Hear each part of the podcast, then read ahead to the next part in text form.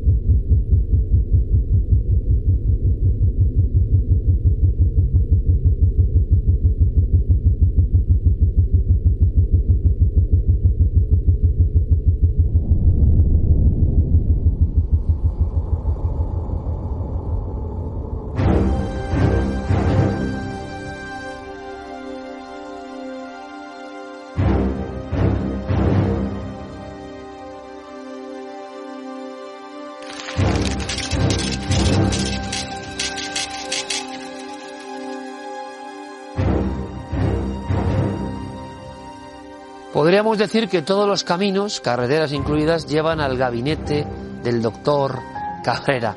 Doctor, bienvenido. Hola, Iker. Buenas noches. Bueno, esta sección que tengo que decir que se le ocurrió a Carmen pensando cosas para sorprenderles siempre a todos ustedes y recordamos un viejo libro que ahora mostraremos de uno de los investigadores, Ambroise Paré, que, Ambroise Paré, que eh, fue el primer explorador del mundo de los prodigios y las maravillas de este tipo de gabinetes, pero además fue un personaje interesantísimo, padre, dicen muchos, de la moderna cirugía.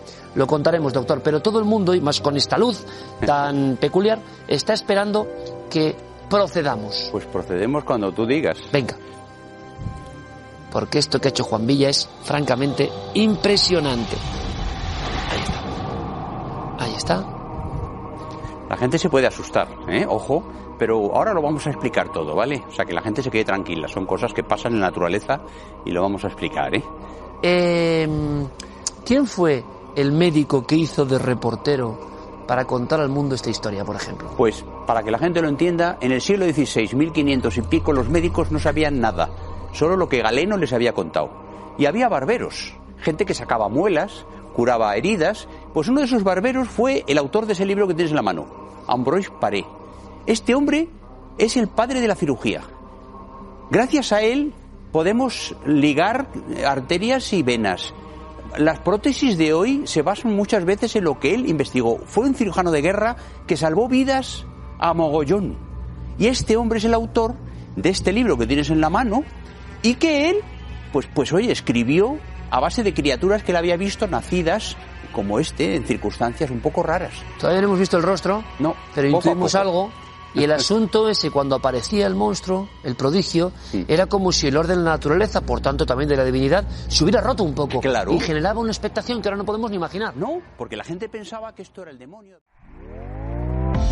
¿Te está gustando lo que escuchas?